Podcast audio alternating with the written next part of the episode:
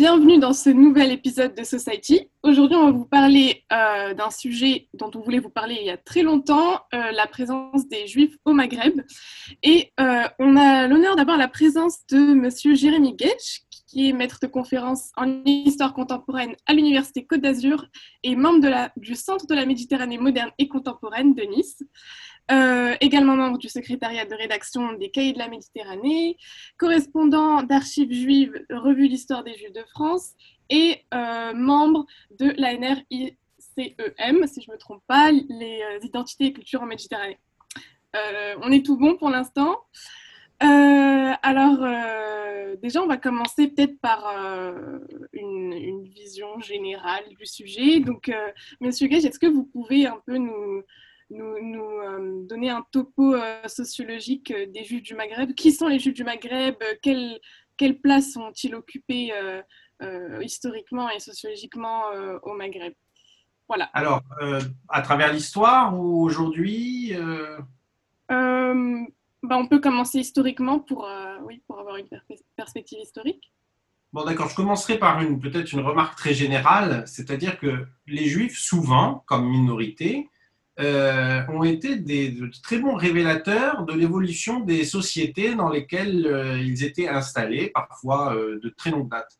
Et c'est un, cas extrêmement documenté et, et, connu que celui des Juifs du Maghreb, c'est-à-dire qu'on a une communauté, alors je ne sais pas si le terme convient, mais en tout cas une présence juive euh, au Maghreb qui remonte à des temps euh, ancestraux euh, de la plus haute antiquité, même si, comme toujours, on ne peut pas distinguer ce qui relève de l'histoire et ce qui relève de la légende, faute de source.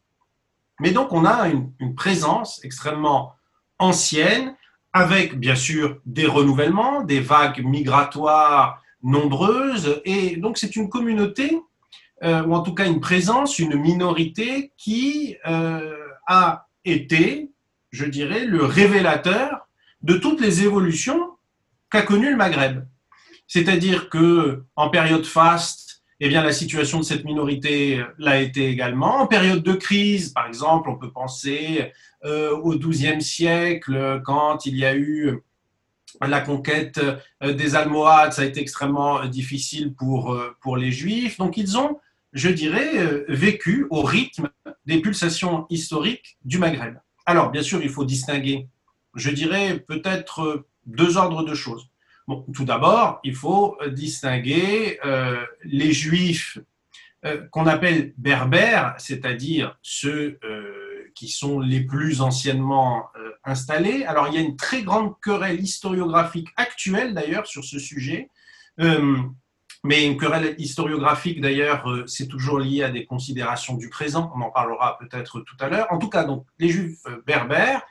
Et puis, les juifs, euh, je dirais, qui sont venus peupler le Maghreb après des vagues migratoires diverses, que ce soit au premier siècle, que ce soit bien sûr après la reconquête espagnole ou bien plus tard. Et d'ailleurs, les mouvements sont extrêmement nombreux, proviennent de, d'endroits euh, très divers. Donc, la tradition nous invite, mais bon, toute tradition doit être discutée, donc à distinguer entre les juifs berbères et ceux qu'on pourrait appeler les juifs arabes. Bon. Et puis, il y a aussi, il faudrait aussi rajouter, donc les juifs qui sont venus avec leur propre tradition et qui finalement se sont fondus parmi ces juifs arabes ou pas d'ailleurs, ou pas. Et c'est là la deuxième distinction que j'opérerai. Il faut bien sûr distinguer en fonction des pays. Euh, la tradition de la présence des Juifs en Tunisie, par exemple, remonte euh, au moins euh, au 5 ou 6e siècle avant Jésus-Christ. On connaît l'histoire des Juifs qui sont arrivés à Djerba avec bon, beaucoup de, de légendes hein, parfois autour et toujours difficile de savoir ce qui en relève, ce qui relève la, la, vérité historique, comme je le disais tout à l'heure. Euh, avec un phénomène assez voisin pour les Juifs du Maroc, c'est-à-dire une implantation extrêmement ancienne, là encore renouvelée donc par les vagues en provenance d'Espagne, mais aussi en provenance d'Italie. Il y a eu beaucoup de mouvements migratoires. Et puis, il y a le cas, à part, bon, à part, euh, je dirais récemment dans l'histoire, des Juifs d'Algérie, puisque, bien sûr, le phénomène de la colonisation a entraîné pour eux un destin radicalement différent. Alors, bien sûr qu'il y a eu des Juifs berbères, beaucoup, il y en a eu énormément en Algérie, des Juifs qu'on appelait tout à l'heure, alors je sais que c'est une appellation qui ne convient pas à, tout le monde, mais disons arabes ou arabisés en tout cas, qui parlaient l'arabe, qui vivaient à l'arabe, si on peut dire. Et puis, euh, après, avec la présence française, euh, qui n'a pas été d'ailleurs euh, accueillie nécessairement chaleureusement par tous les juifs d'Algérie, hein, comme on le dit un peu trop rapidement. En tout cas, avec le décret Crémieux de 1870, ils deviennent des citoyens français. Alors attention, c'est un événement juridique, c'est un événement qui change leur statut. Mais ce changement de statut a entraîné un changement, ou en tout cas une accélération dans le changement des mentalités, et donc une francisation de cette communauté qui est sans doute la communauté la plus composite du Maghreb. Il y a une certaine unité chez les Juifs de Tunisie, une certaine unité également chez les Juifs euh, du Maroc, mais euh, pour les Juifs d'Algérie, en tout cas depuis 1830, euh, et je dirais même plutôt la fin du 19e siècle, il y a euh, vraiment une, tradition beaucoup plus éclatée. Il y a peu de rapports, si ce n'est euh, sur les questions juridiques, mais que je laisse un petit peu de côté, parce que, bon, juridique, c'est important, mais ça ne fait pas tout. il ne faut pas oublier que les identités ne se forgent pas simplement sur un statut. Ça en fait partie, mais pas seulement. Il y a aussi la culture, il y a la langue, il y a la sociologie. Et donc, les Juifs d'Algérie euh, eh bien, je dirais que on, ne, peut pas dire qu'un euh, juif de Constantine, par exemple, euh, ressemble, je ne sais pas si on peut dire ça, à s'y méprendre, à un juif d'Oran ou d'Alger, ou aux juifs du Mzab, qu'on oublie parfois, qui sont devenus français extrêmement tardivement d'ailleurs, peu avant l'indépendance. Donc vous voyez une communauté bon, qui s'explique aussi par l'immensité du pays, hein, mais donc on a ces deux distinctions qu'il faut faire. Donc je dirais je ne sais pas si on peut utiliser le terme ethnique, je ne pense pas, mais en tout cas, voilà, en tout cas deux groupes, les berbères, les euh, euh, juifs plutôt arabisés, et puis ceux qui viennent et ensuite se fondent plutôt dans ce second groupe, et puis les différences nationales, c'était essentiel. Donc voilà, une, en vérité, une je dirais, une, tradition et une minorité qui a beaucoup de points communs. Mais ces points communs sont des points communs, je dirais, dans l'ordre de la spiritualité, dans l'ordre de la pratique religieuse sans doute, parce que ce sont des juifs séfarades, euh, mais euh, beaucoup de différences dans leur statut, dans leur mode de vie. donc voilà, je, dirais que parler de, de minorités juives d'Afrique du Nord ou du Maghreb, euh, est déjà une réalité qu'il faut discuter.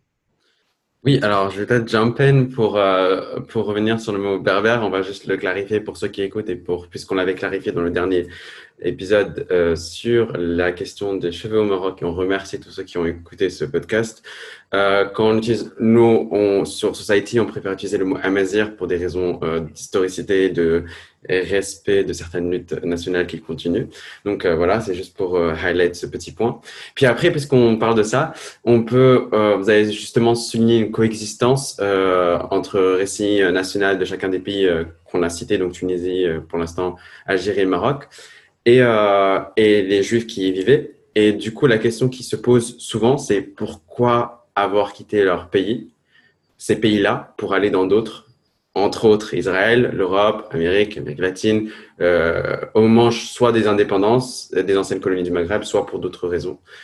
Voilà, c'est une question qui, que, que nous aimerions vous poser. Alors merci Hamza pour cette question à laquelle je répondrai si vous voulez bien en 4 ou 5 heures, si vous avez un petit peu de temps à m'accorder. c'est une question extrêmement complexe et là, euh, vous savez que j'aime bien ça, vous avez été mon étudiant, il faut faire juste un point de méthode. Il y a euh, la réalité historique qui est déjà très complexe. Les causes du départ des Juifs du Maghreb sont nombreuses, complexes, imbriquées. Il n'y a pas un facteur, de toute façon en histoire il n'y a jamais un facteur, mais il, y a même, il est même difficile de distinguer plusieurs facteurs dominants. Et puis il y a ce que ces populations ont ressenti.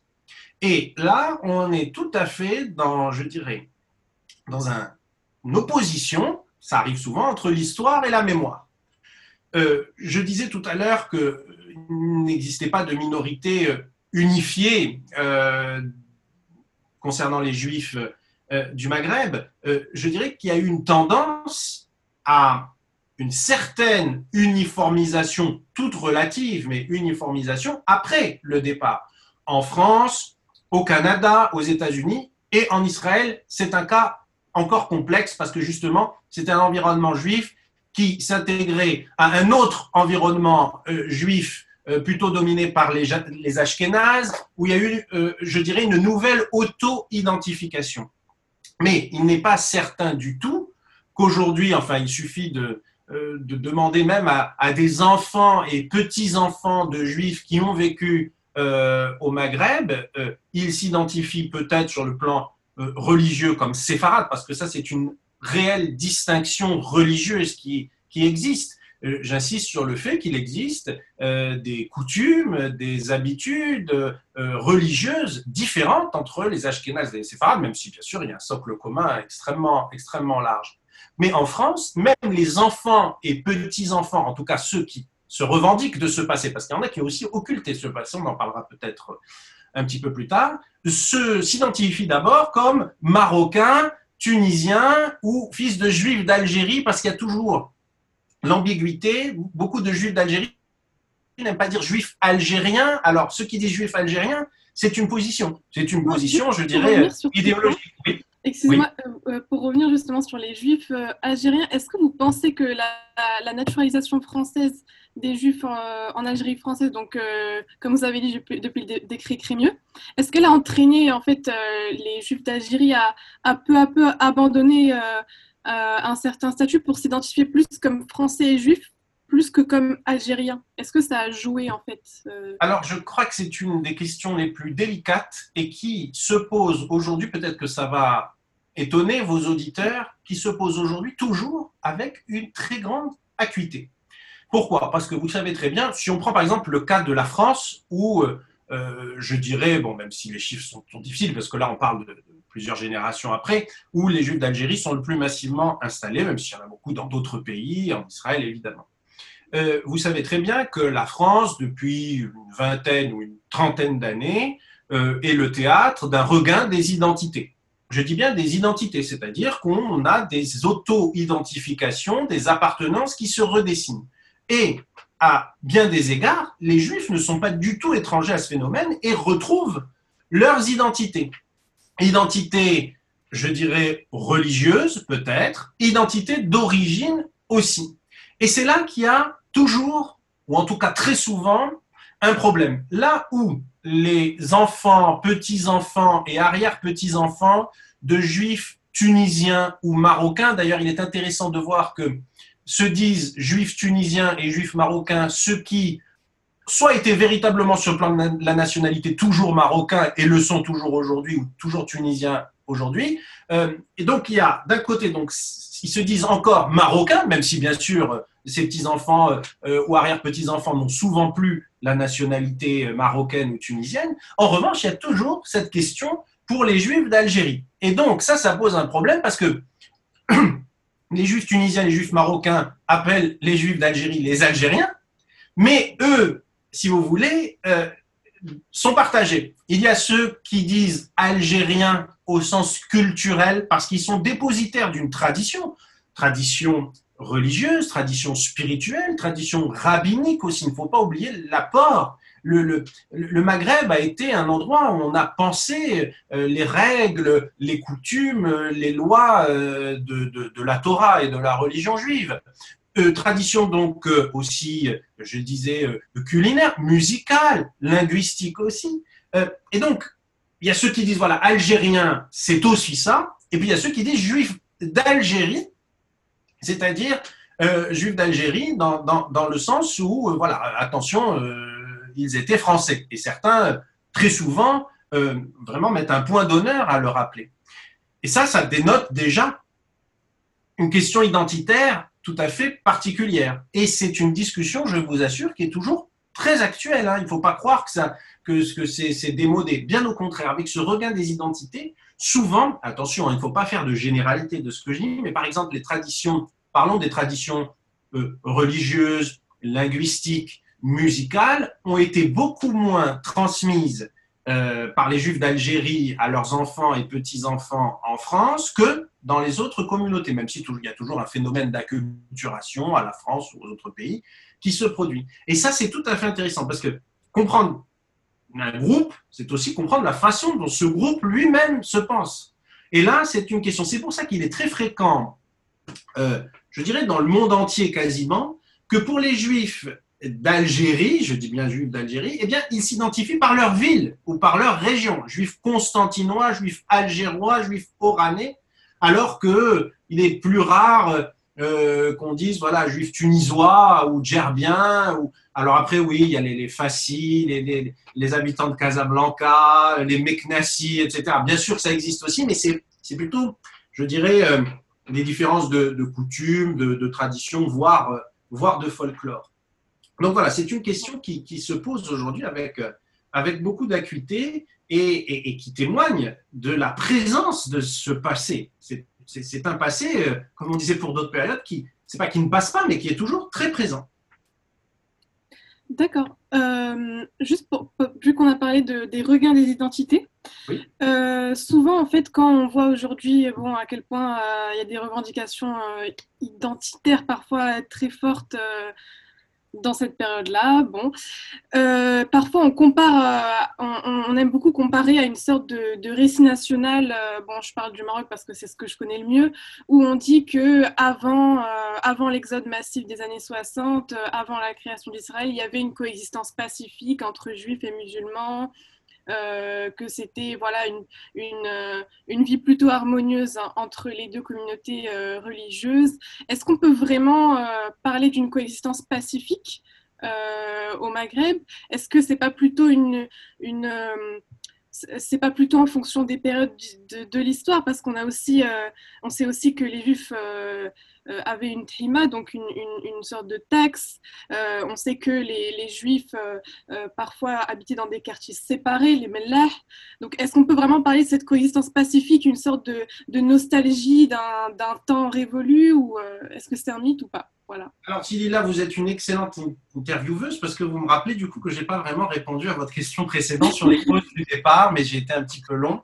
Alors, bien sûr, il y a des causes politiques, il y a des causes euh, peut-être culturelles aussi, mais des causes politiques internes et externes. Bon, euh, on y reviendra peut-être, mais en tout cas, euh, vous avez parfaitement raison d'insister sur le fait qu'en fait, bah, je dirais que il n'y a pas, vraiment de tendance majoritaire. Évidemment qu'il y a eu, alors je ne sais pas s'il faut dire coexistence pacifique. Moi, je, serais même tenté de dire il y a eu une vie commune une vie commune, mais il ne faut pas oublier qu'il ne faut pas regarder le Maghreb avec nos yeux actuels, que ce soit lié à la question du Maghreb ou même notre façon de vivre en France ou en Europe ou, ailleurs. Euh, il n'empêchait pas que chacun ait une, identité personnelle religieuse qui soit en parfaite symbiose avec euh, le reste de la société. C'est-à-dire que chacun savait ce qu'il était, avec des différences, notamment sur le plan de la religion, mais il y avait, c'est un fait, une vie commune. Alors, ça peut passer parfois par des, par des, par des regroupements en quartier. Alors, vous disiez, bien, vous disiez bien sûr, il y avait une inégalité de fait, juridique, c'est vrai. Et la présence française a beaucoup changé euh, d'ailleurs les choses. Après, l'application était diverse, hein, mais bon, on ne va pas rentrer dans, dans ce débat. Mais il y avait une vie en commun. Après, ce n'est pas parce qu'il existait des quartiers où les populations se regroupaient par affinité, par facilité, que cela signifiait une opposition. Alors il y en a eu, bien sûr, on ne va pas nier qu'il y a eu des, problèmes importants. Si on, en reste au XXe siècle, euh, il y a eu beaucoup, beaucoup de problèmes. Alors j'en vois deux ordres principaux. Ben, il y a les problèmes liés à, au processus de colonisation et de décolonisation, où les Juifs d'ailleurs ont toujours une place extrêmement inconfortable. Euh, bon, mis à part le cas de l'Algérie qui est un cas particulier, mais par exemple en Tunisie, beaucoup de, euh, Juifs tunisiens ont gardé la nationalité tunisienne très tardivement, mais ils étaient aussi favorables à la présence française parce que justement, elle avait supprimé euh, cette inégalité qui existait pour eux. Euh, pareil un petit peu pour les Marocains, ce qui n'empêchait pas du tout euh, les Juifs marocains et les Juifs tunisiens de s'identifier culturellement pleinement aux musulmans qui étaient majoritaires tunisiens et marocains. Ça se voit dans la langue, même s'il y a des dialectes un petit peu différents. Ça se voit, je le disais, dans la musique, dans les pratiques, mais même dans la mentalité, je dirais, même dans des choses qui sont parfois imperceptibles. Euh, vous savez, euh, si on veut être un bon historien, il faut être un bon psychologue et il faut être un bon observateur des mœurs. Ça se trouve dans l'humour, dans la façon de voir la vie, dans la façon de penser les choses. Donc il y a eu euh, des, des, moments de, vie commune et puis il y a eu donc les problèmes. Problèmes liés à la colonisation, donc liés au rapport avec les Français, et problèmes liés à l'émergence du sionisme et de l'État d'Israël. Par exemple, en Algérie, en août 1934, il y a eu un, ce qu'on a appelé d'ailleurs un pogrom de Constantine, qui a été quelque chose qui a profondément, profondément marqué la mémoire des Juifs de Constantine. Euh, il y a eu, après la, création d'État d'Israël, ou au moment de la création d'État d'Israël, euh, des émeutes et des problèmes anti-juifs, par exemple à Oujda. Il y a eu, euh, il y a eu des, moments de tension, il y a eu des, des moments d'agressivité, il y a eu des moments de violence, mais qui n'ont atteint que très tardivement un point de non-retour. C'est la grande politique, la, la grande histoire, si j'ose dire, comme disait euh, Pérec avec sa grande hache, c'est-à-dire qui a rappelé euh, les peuples à parfois un destin qui ne s'était pas qui ne s'était pas promis et qui ne qu'il suivait. Ce qui est intéressant, c'est par exemple le cas d'école des, des, Juifs d'Algérie. Les Juifs d'Algérie qui viennent en France en 1962 et qui sont appelés juridiquement, c'est un fait, rapatriés, mais la plupart n'avaient jamais eu d'ancêtres qui venaient de France. Et d'ailleurs, il y a il y a des, des, textes, des chansons sur ça. C'est-à-dire que voilà, on leur apprenait nos ancêtres les Gaulois alors qu'ils descendaient euh, des Berbères. Je ne sais pas s'il faut dire de la Kaena, ça c'est c'est le grand mythe aussi. Mais donc il y a toutes ces complexités euh, euh, qui jouent. Donc Bien. il y a eu des problèmes donc liés à la colonisation, problèmes liés au sionisme et à l'existence de l'État d'Israël qui a, bon, il faut bien le dire, hein, quand même, il faut être franc, créé une scission. Mais attention, cette scission n'a jamais été complète et définitive. Il suffit de voir encore aujourd'hui, là encore, cas algérien mis à part pour des raisons politiques complexes, mais il suffit de voir l'engouement qui existe pour les enfants, petits-enfants, parfois arrière-petits-enfants de juifs qui retournent au Maroc chaque année, ou pour les Tunisiens, à l'occasion, par exemple, de vacances, à l'occasion de fêtes. Je rappelle qu'il y a, enfin, je ne sais pas si vos auditeurs le savent, tous les ans, il y a une grande fête juive, qui est la fête de la Pâque juive, la fête de Pessah, qui est organisée, il y a peut-être une quarantaine, je ne sais pas, hein, d'organisations au Maroc. Pareil, euh, ça dépend des années en Tunisie. Et donc, il y a un engouement, on retourne à ces traditions. Pareil pour les pèlerinages des grands, des grands saints juifs qui ont vécu, euh, qui ont vécu euh, au Maghreb. Je pense à deux exemples. Il y a un grand rabbin qui s'appelle Rabbi Haïm Pinto, euh, dans le, qui est en, enterré dans le mausolée à Essaouira, qui tous mmh. les ans draine des centaines, voire des milliers de, juifs marocains, de par le monde d'ailleurs, de par le monde qui vont à Essaouira, reçus par les autorités. Et où en, Algérie, ou en Tunisie, par exemple, euh, la, euh, ce qu'on appelle la Iloula, c'est-à-dire la, la naissance, l'anniversaire euh, de la mort d'un grand rabbin. Il y a à Tunis, par exemple, un très grand rabbin qui s'appelle Rabbi Haïm Tayeb, Rabbi Haïm Tayeb, qui est enterré à Tunis et tous les ans, vers le mois de novembre-décembre, il y a un afflux massif. Je ne parle même pas du pèlerinage bien connu de Djerba, mais il y aurait des tas d'autres exemples en, en, au Maroc, le Amran Ben Diwan, etc. Tout, tout, toutes ces choses-là euh, témoignent du fait que alors, je sais bien sûr qu'il y a des problèmes. Je ne le nie pas, j'ai travaillé dessus. Ils sont profonds.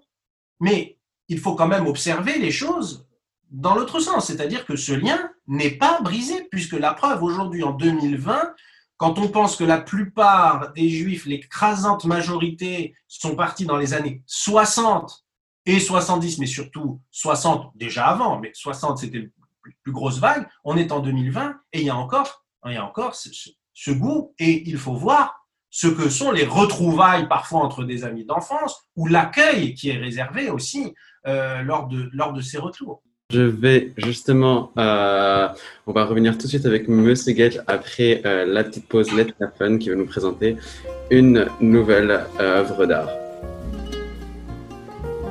Au milieu du bruit de la délicatesse pondérée de la vie, lotie dans une ruelle, une vie née, une autre se tarit alors qu'une âme se crée. Au milieu de cette ville marocaine qui est Marrakech, Adam, enfant, pas encore né, commence ses premiers battements de cœur dans le ventre de Samia, tape à la porte de Abla, veuve et mère d'une fillette de 8 ans, bousculant ainsi leur destin et leur vie.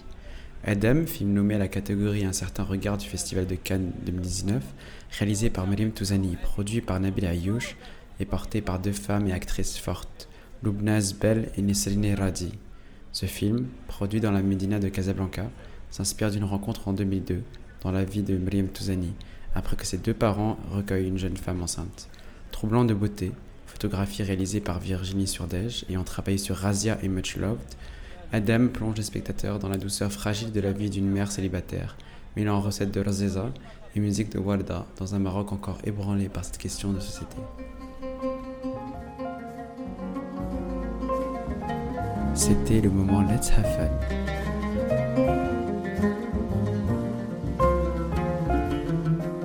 On va revenir avec Monsieur Gage et Tila. Euh, Tila, est-ce que tu veux poser la prochaine question euh?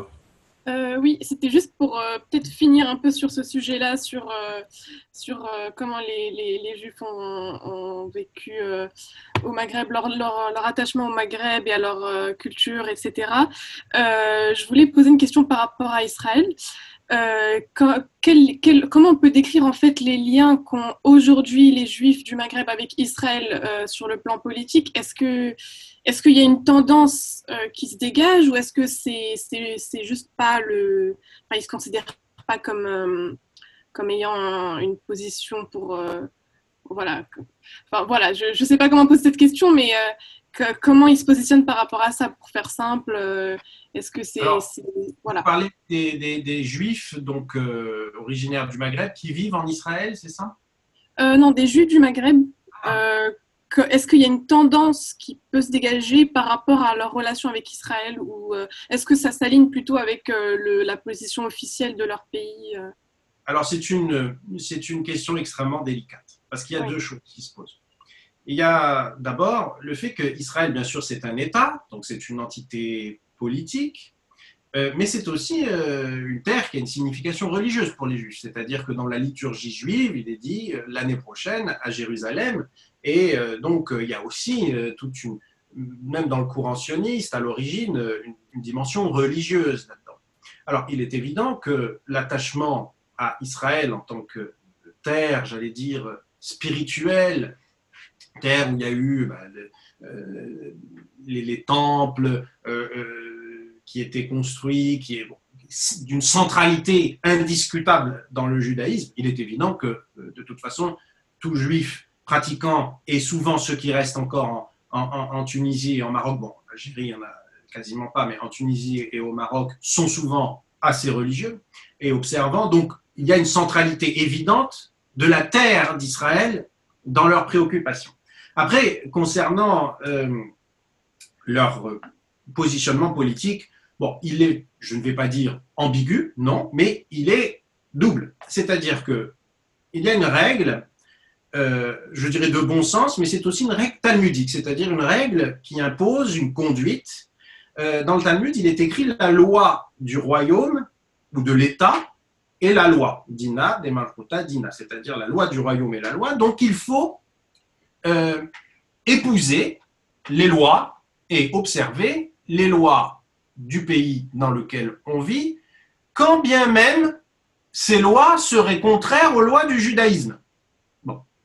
Là, en l'occurrence, ce n'est pas le cas, mais donc il y a un patriotisme, on peut dire, des juifs tunisiens et des juifs marocains, qui fait que, étant donné qu'il n'existe pas euh, de relation entre leur pays et Israël, eh bien, euh, certains s'en tiennent à cela. Bon, après, il n'est pas rare qu'il y ait des liens officieux. Il ne faut pas euh, se le cacher. Euh, attention, ces liens officieux sont des liens familiaux, sont des liens d'attachement à par rapport à l'histoire. Mais ce ne sont pas des liens euh, politiques. Je veux dire, ce serait grave de souligner que voilà, il y aurait des communautés euh, qui, en sous-main, sont liées avec un, État extérieur. Bon, après, il faut aussi être mesuré. Il y a parfois, il y a des liens qui existent même entre ces États et Israël. Il n'est pas rare, par exemple, que pour certains pèlerinages, on sache parfaitement, les autorités sachent parfaitement et le disent, qu'il y a des juifs d'Israël qui viennent. Alors parfois, directement, c'est assez rare ou en transit, mais bon, il y a eu quelques années euh, les affaires, euh, l'affaire des, des, juifs euh, israéliens qui venaient en Tunisie avec un passeport israélien. Bon, ça montre bien qu'il y a, il y a des choses, il y a des liens parfois interpersonnels qui peuvent se créer par diaspora, si j'ose dire, interposés. Par exemple, en France, il y a, il y a... Bon, donc à part pour l'Algérie où il y a vraiment euh, coupure nette, euh, il y a des liens. Je rappelle que cette question s'était posée d'ailleurs avec un débat qui était très tendancieux quand en Tunisie, et ici il faut le rappeler, euh, jusqu'à une date très récente, le ministre du Tourisme était juif. René Trabelsi était un ministre du Tourisme juif et du coup il a dû gérer cette affaire de la venue des touristes israéliens en Tunisie et on lui a fait, à mon avis, un très mauvais procès. Donc il y a cet attachement religieux, cet attachement spirituel, il y a des liens qui existent, mais ce sont des communautés. Les communautés, là je peux dire communautés parce qu'elles sont aujourd'hui euh, extrêmement réduites et, organisées, euh, des communautés qui restent très attachées à leurs terres, sur lesquelles elles sont restées parfois avec euh, difficulté, elles ont vécu parfois des moments difficiles, elles restent. Et alors s'il y a une chose que ces communautés ne supportent pas, c'est quand il peut y avoir une ingérence extérieure justement sur leurs liens éventuels avec Israël qui remettrait systématiquement en question leur euh, allégeance à, l'État dans lequel ils vivent. Donc voilà, ce n'est pas très clair. Il y, a, il y a des liens, il y a des, mais ce sont des communautés tunisiennes, marocaines et qui suivent et qui suivent la ligne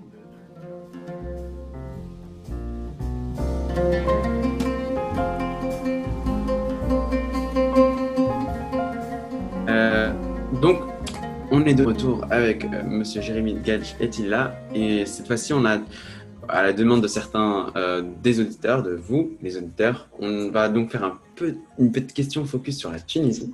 Donc, la période coloniale, euh, particulièrement l'entre-deux-guerres, a, permis justement l'émergence en Tunisie d'une société qu'on peut, juive qu'on peut qualifier de très active dans les domaines culturels, sociaux, politiques, encore et encore et encore. Et on aimerait savoir comment vous expliquez justement l'organisation sociale et politique de cette population juive tunisienne sous le, protectorat français, sachant que les voisins, donc l'Algérie et le Maroc, n'ont pas vraiment exactement les mêmes rapports avec le pouvoir colonial. Et bon, je vous laisse répondre donc à cette question un peu. Oui, alors bon, il faut déjà rappeler que les Juifs euh, de Tunisie euh, forment une double communauté, euh, voire une, communauté double. Bon, ça c'est à vous de, déterminer. Il y a les Juifs, disons, les plus anciennement installés, peu importe d'où ils venaient, mais ils étaient installés de longue date, qu'on appelait bah, les Tunisiens, les Touensa, c'est-à-dire les, Juifs tunisiens.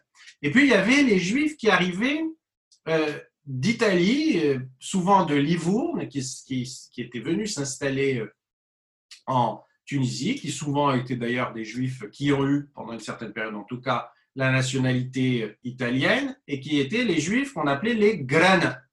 D'ailleurs, il y a à, Tunis c'est intéressant. Il y a, vous savez, dans le souk, il y a euh, ben, des noms de rues, bien sûr, et puis il y a à Tunis, il y a souk le graine. Et en vérité, on traduit par souk des graines. Mais certains se plaisent à dire que c'est le souk des Livournais.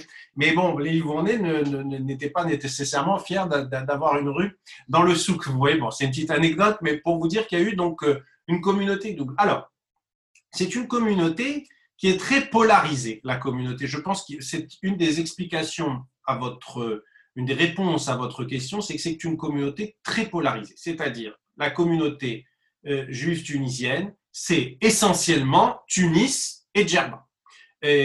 Alors, Djerba, les juifs de Djerba, traditionnellement, euh, étaient un peu les gardiens du temple, si vous voulez, religieux, étaient très religieux, vivaient euh, en, communauté quartier juif de Djerba, donc n'était pas très investi dans les questions politiques. Mais il y a eu à Tunis beaucoup de, juifs qui ont, fait, de la politique, se sont intéressés à ces choses-là, et je pense à, plusieurs noms.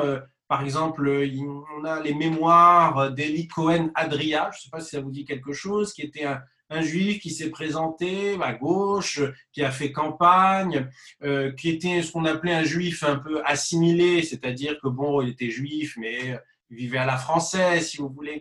Euh, tout cela est, très bien expliqué aussi euh, dans les romans de la famille du journaliste Serge Moati qui raconte cela. Donc, il y a eu à Tunis et aux alentours, attention, ça ne veut pas dire que ça n'a pas existé dans d'autres villes, mais les communautés étaient tout de suite beaucoup plus petites. Alors, il y avait des juifs à Gabès, à Sfax, à, Zarsis, bien sûr, il y, a eu, beaucoup de. à Sousse, bon, etc., etc. Mais à Tunis, il y a eu une occidentalisation assez intéressante, euh, euh, je dirais une forme de. Comment dire, d'identification aux Lumières, à, la France, à l'Occident, qui n'a pas toujours, en tout cas, mis en sommeil l'identité juive et l'identité tunisienne. Il y a eu, je dirais, une, symbiose intéressante. Mais attention, il ne faut pas non plus exagérer. Ça, c'est Albert Memmi, hein, le regretté Albert Memmi qui nous a quittés il n'y a pas très longtemps, qui le montre bien. Il ne faut pas exagérer non plus euh, l'investissement des juifs euh, tunisiens en politique parce que euh, c'était l'élite des juifs tunisiens, celles qui habitaient les quartiers euh, un peu bourgeois ou nobles, ou qui en tout cas étaient sorties, comme on disait pour l'Europe, hein, on ne dit pas ça pour la Tunisie, qui étaient sortis du ghetto. Hein, c'est le livre de, euh, de Jacob Katz, euh, sorti, Out of the Ghetto, c'est-à-dire ils sont sortis du ghetto, donc ils se sont investis. Ces juifs d'ailleurs, souvent, alors parfois, abandonnés toute pratique religieuse, entrer, par exemple, dans la franc-maçonnerie. Il y en avait euh, certains. Donc, ils ont été investis et ils ont pu donc avoir euh, des liens avec les autorités euh, locales, etc. Donc, il y avait, je dirais, des passages qui étaient plus aisés, qui peut-être s'expliquent par donc une fluidité plus importante, une, je dirais aussi le caractère beaucoup plus petit euh, du pays, euh, la proximité des autorités, le rôle du B aussi qui a joué euh, dans, dans, ces rapports. Donc voilà, il y a eu effectivement un rapport spécifique peut-être avec le, le pouvoir qui, a, qui a joué, mais qui ne concerne qu'une partie hein, de la communauté. Il ne faut pas oublier que jusqu'aux années 60, l'essentiel de la communauté juive tunisienne euh, est composé euh, d'artisans, euh, de gens qui vivent parfois dans la misère, dans des quartiers, il y a plusieurs quartiers à Tunis, la, la, Hara, la Hafsia, beaucoup d'autres quartiers où ils vivaient et qui ils vivaient dans, dans le dénuement. bon, il y a aussi, comme partout, je dirais, le, le rôle de l'école, mais il y avait euh, l'Alliance israélite qui était extrêmement présente, hein, qui, aussi diffusait ces idéaux euh, occidentaux. Donc j'ai vu que c'est une forme de symbiose, parfois pas très claire. Et donc les rapports que vous évoquiez à très juste titre tout à l'heure ne concernent donc euh, qu'un faible nombre d'individus, je pense. Euh, je voudrais passer à une autre question qu'on a eue de la part des auditeurs aussi, donc euh, qui est euh, à propos de l'identité juive comme composante de l'identité nationale marocaine cette fois-ci, donc face au Maroc.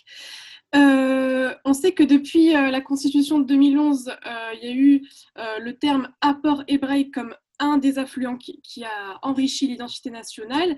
Est-ce qu'on peut dire euh, qu'il y a une réappropriation de l'identité juive euh, comme composante de, l'identité marocaine? Et est-ce qu'on peut euh, aussi lier ça au, comment dire, à ce, récit national de, l'ancien roi Mohamed V qui, qui est connu pour avoir protégé les juifs de la rafle des nazis? Voilà. Oui, alors euh, vous voyez comme quoi, même dans, des périodes sombres, il y a toujours, comme celle que vous mentionniez à l'instant, ou des périodes d'incertitude, et, il faut bien le dire, de, euh, de, séparation souvent entre les groupes humains, il y a toujours malgré tout euh, matière à espoir. Alors vous, demandiez, vous me demandiez s'il y avait une réappropriation. Alors le problème du terme de réappropriation, c'est qu'il faut savoir par qui. Le geste des autorités que vous, de, l'État, du royaume que vous signaliez à l'instant est notable et significatif dans le Maghreb d'aujourd'hui, je dirais même dans dans le monde arabe d'aujourd'hui, dans le monde d'aujourd'hui tout court. Après, la réappropriation par qui? C'est-à-dire, est-ce que c'est une réappropriation par un grand nombre de Marocains? Ça, il est difficile de le savoir. Est-ce que ce n'est pas un phénomène urbain? Est-ce que ce n'est pas un phénomène qui concerne ceux qui ont, par le passé, euh, pour des raisons familiales, côtoyé des juifs ou qui vivent dans des endroits où il y a encore une marque euh, ou une présence d'ailleurs juive Ça, c'est une question à laquelle je pense personne n'a la réponse. En tout cas, qu'il y ait une redécouverte de cette présence juive euh, marocaine, mais on pourrait dire la même chose pour la Tunisie, mais dans des proportions plus, réduites, euh, est, tout à fait notable. C'est-à-dire qu'on arrive enfin, je dirais, on arrive enfin à réussir, bon an, mal an, à faire la distinction entre ce qui relève de l'identité juive comme, je dirais, élément patrimonial, historique, euh, culturel d'un pays, et les querelles politiques extérieures euh, qui, euh, souvent, ou auxquelles on a souvent réduit cette présence Donc ça, c'est un élément qui me semble important. Je pense qu'il y a un phénomène générationnel. très net. Alors ça, c'est mon interprétation peut-être un peu subjective. Je ne sais pas, je préfère en tout cas prévenir vos, auditeurs.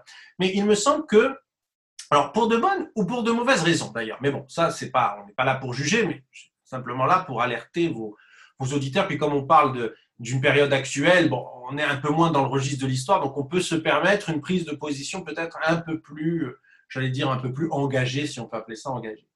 Il me semble qu'il y a, en tout cas au Maroc et en Tunisie, pour des raisons culturelles, pour des raisons historiques, peut-être aussi pour des raisons politiques, une forme de regain d'intérêt pour l'histoire qui passe parfois par une nostalgie euh, peut-être un petit peu étonnante parce que c'est une nostalgie vécue par procuration, si j'ose dire. C'est-à-dire qu'il y a une jeunesse, une certaine jeunesse, qui est nostalgique d'une époque qu'elle n'a pas vécue. Et donc peut-être elle a une image un peu euh, peut-être idyllique. Et quand on s'intéresse à cette époque, quand on s'intéresse à ce passé, quand on s'intéresse aux traditions, au folklore, etc., euh, que je ne considère pas du tout en mauvaise part, au contraire, ça fait partie de, l'identité d'une nation, eh bien, on trouve des juifs dans ces pays. Et donc, on, on associe la présence des juifs avec cette période de passé, parfois considérée d'ailleurs, peut-être à tort, comme un âge d'or. C'est très clair au Maroc, c'est très clair également en Tunisie. Aujourd'hui, moi, il me semble que ce qui est très net, c'est, bon, sur le plan architectural, par exemple. Mais sur le plan musical, c'est extrêmement important. Il y a cet apport. Voilà, c'était l'époque où euh, juifs et musulmans chantaient ensemble. C'était cette époque où. Et pourtant, il y avait des, divergences euh, confessionnelles. Vous savez très bien qu'il y avait une vie commune qui s'arrêtait souvent euh, à, j'allais dire, à la sphère publique. Bien sûr qu'il y avait des relations personnelles, mais qui allaient rarement ça existait, mais jusqu'au mariage mixte, là, ça pouvait être considéré de part et d'autre comme une mésalliance. Vous voyez comme quoi on peut être dans le quotidien lié tout en marquant une frontière, parfois invisible, parfois non, avec, euh, avec son voisin. Et je pense que, donc il y a ce phénomène politique dont vous parliez, mais cette réappropriation, si elle existe, en fait, elle n'est pas directement, euh, je dirais, elle se rapporte pas directement aux juifs en tant que tels. C'est pas un intérêt ethnologique pour une communauté en voie de disparition. Il me semble que c'est quelque chose au contraire de plus global, mais là encore on peut en discuter. C'est-à-dire que c'est cette nostalgie, ce retour au passé, où en fait on se rend compte que on est peut-être nostalgique d'un pays pluriel euh, où tout n'était pas parfait, c'est certain, mais ou en tout cas peut-être que dans les relations interpersonnelles euh, il y avait une plus grande simplicité. Je pense que chacun savait ce qu'il était, qui il voulait être et qui était son voisin, son prochain, euh, euh, son collègue, etc. Ça, c'est sûr, il y avait une identification, on savait qui était quoi, mais dans le quotidien, il y avait quand même une forme d'harmonie qui, il faut bien le dire, a disparu, mais pas seulement au Maghreb. Je dirais, je ne veux pas dire dans le monde entier, parce que je ne suis pas un bon historien si je disais ça, on ne veut pas généraliser, mais quand même dans beaucoup d'endroits.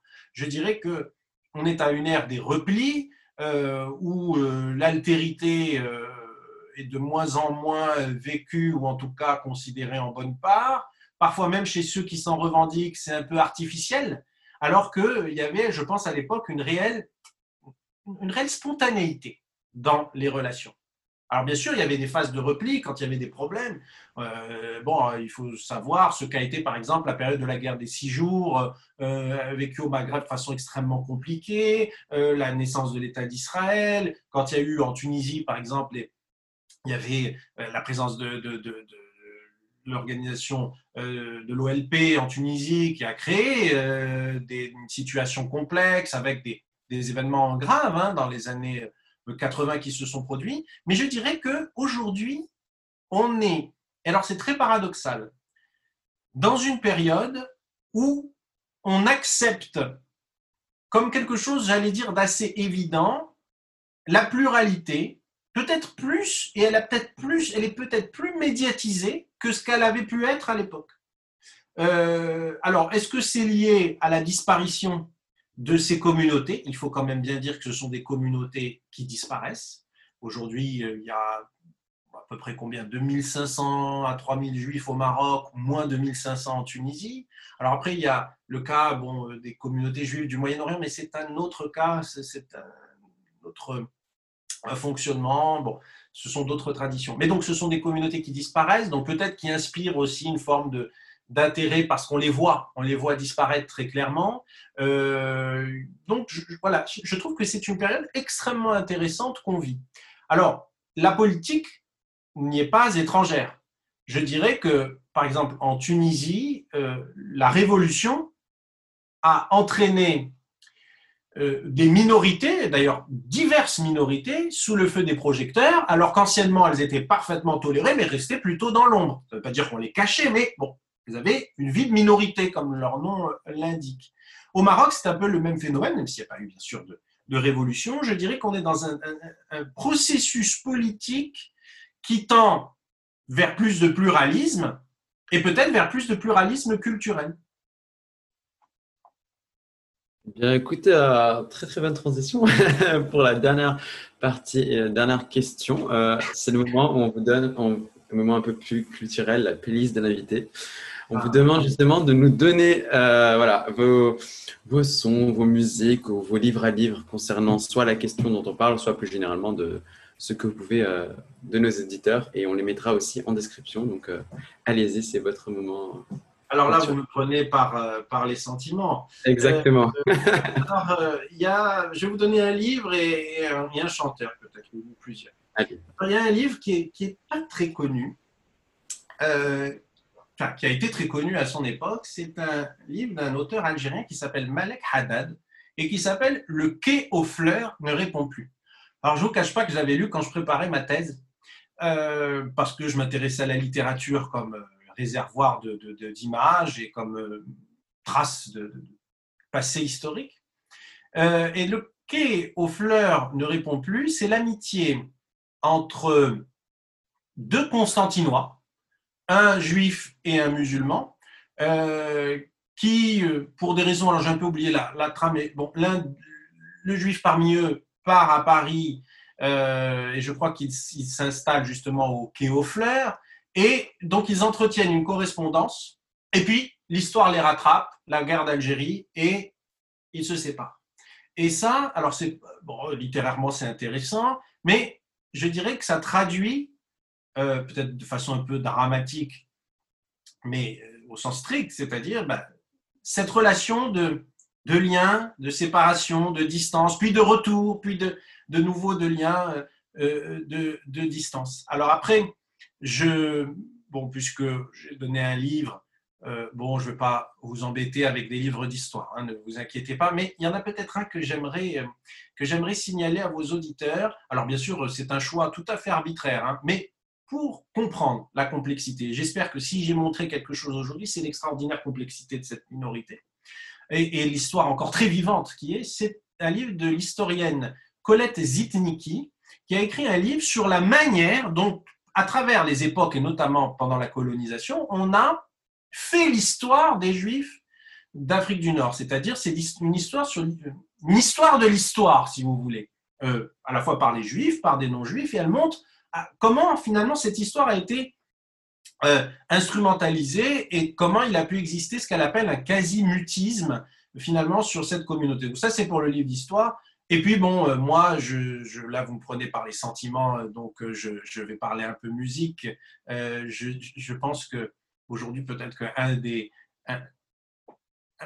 un, des éléments qui prouve à la fois l'ancienneté de la présence, le, le, fort lien qui existe entre des individus de religions différentes, mais d'origine commune, il faut bien le dire, c'est la musique. Moi, j'ai toujours été euh, émerveillé dans les fêtes familiales, dans les concerts, de voir la symbiose parfaite, mais sans le moindre, sans la moindre ambiguïté, sans la moindre arrière-pensée. Quand je voyais des orchestres, on ne savait pas qui était quoi, euh, des musulmans, des juifs, des chanteurs juifs. Alors bon, moi, je, vais citer le, chanteur tunisien qui vous dit peut-être quelque chose, s'appelle Raoul Journo, qui était un, juif tunisien qui, qui euh, a fait beaucoup de chants de fête, euh, donc des chants pour euh, les, naissances, les mariages, etc., toutes sortes, enfin tous les événements de la vie, en gros, et qui sont chantés encore aujourd'hui en Tunisie. Et parfois, quand j'ai des étudiants, je leur dis, mais savez-vous d'où vient cette chanson? Et alors là, certains savent, d'autres ne savent pas. Puis, bon, il y a peut-être, je citerai le, chanteur marocain Samil Maghribi, pour lequel j'ai beaucoup, euh, beaucoup d'admiration. Et alors c'est intéressant parce que bon, c'était un chanteur euh, juif, il s'appelait Salomon Hamzelag, euh, qui ensuite est parti en France, puis qui est parti au Canada, qui a chanté dans tous les registres, qui a chanté même des chansons sur l'exil d'Espagne, comme quoi c'est une, histoire d'exil, qui a chanté des chansons qui sont au patrimoine marocain courant aujourd'hui. Euh, je dirais que moi, c'est ça que j'aimerais retenir aujourd'hui euh, de, de, de, cette histoire, c'est-à-dire une histoire qui reste vivante malgré tout. C'est une communauté qui disparaît, mais c'est une histoire qui reste très vivante. Et je ne peux, je vais terminer quand même sur une note positive, je ne peux que me réjouir de l'intérêt, par exemple, que vous portez à cette histoire, que des jeunes portent à cette histoire, qui me prouve qu'en fait, l'histoire est ce qu'on en fait. Hein. Je dirais que je vais aller un peu loin, mais en faisant ça, et je vous rends hommage, vous, retravaillez l'histoire, vous retravaillez le passé. Le passé, c'est ce qu'on en fait. Et là, vous, vous nous montrez cette réalité, vous la mettez sous un projecteur qui peut-être euh, n'était pas euh, évident euh, pour, pour, beaucoup. Et je trouve que voilà, on peut terminer sur, sur cela. Donc, bon, j'aurais beaucoup de, hein, de, de, noms en termes de musique à vous, à vous donner. Puis il y a quand même une chanson que, que je citerai, une, une chanson précise peut-être que que je citerai. Alors, il y en a, il y en a bon, allez, je vais en citer deux. Il y a celle de Samuel Marlim, mais qui est reprise du, du, patrimoine, c'est Fad el bon, c'est sur l'exil, etc. Et puis, il y a une chanson qui est extrêmement touchante d'un chanteur, ce qu'on appelle chanteur franc-arabe euh, algérois, qui s'appelle Lili Boni, vous voyez, origine espagnole, je pense, du nom, qui s'appelle Alger, Alger. Et à un moment, il dit, bon, comment voulez-vous que je n'aime pas cette ville? Le, refrain, c'est J'aime toutes les villes, un peu plus Paris, mais aucune comme l'Algérie. Bon, c'est moitié français, moitié arabe. il dit Comment voulez-vous que je n'aime pas cette ville? En son sein ont grandi mon père et ma mère. Et après, il dit en arabe Et euh, les gens n'ont compris sa valeur que grâce à l'éloignement. Et c'est ça l'exil, en fait. C'est quand on regarde une chose de loin et qu'on ne peut plus la, toucher de près et que finalement, ce qui était évident ne l'est plus et fait naître de nouveaux sentiments. Et bien, sur cette belle note euh, culturelle et euh, ces références très riches, on va clore euh, ce beau, ce belle interview. je vous remercie de, de, votre participation, Monsieur Gage, et de, tout, de toutes les informations qu'on a pu apprendre au sujet des Juifs du Maghreb. vous pouvez nous retrouver sur Society, Apple Podcast principalement. Donc, on va bientôt poster voilà, le, le podcast euh, monté, bien fait, etc. Donc euh, voilà, je vous remercie. Merci à toi, Tila, aussi d'être avoir été là. Euh, pour tous ceux qui nous entendent, justement, nous posterons la, le ce, Society. Suivez-nous sur Instagram aussi, Society officiel, et sur euh, Facebook, sur la page NAP officielle. Les prochains, euh, les prochains sujets seront partagés avec vous, avec une possibilité justement de la musique dans le Maghreb, avec comme interview Madame Pauline Ossé professeur, anciennement professeur à Sciences Po Menton, euh, musique du monde arabe. Eh bien, on va finir. Euh, merci à tous, merci à Tila d'avoir été là, merci à Monsieur Jérémy Gage.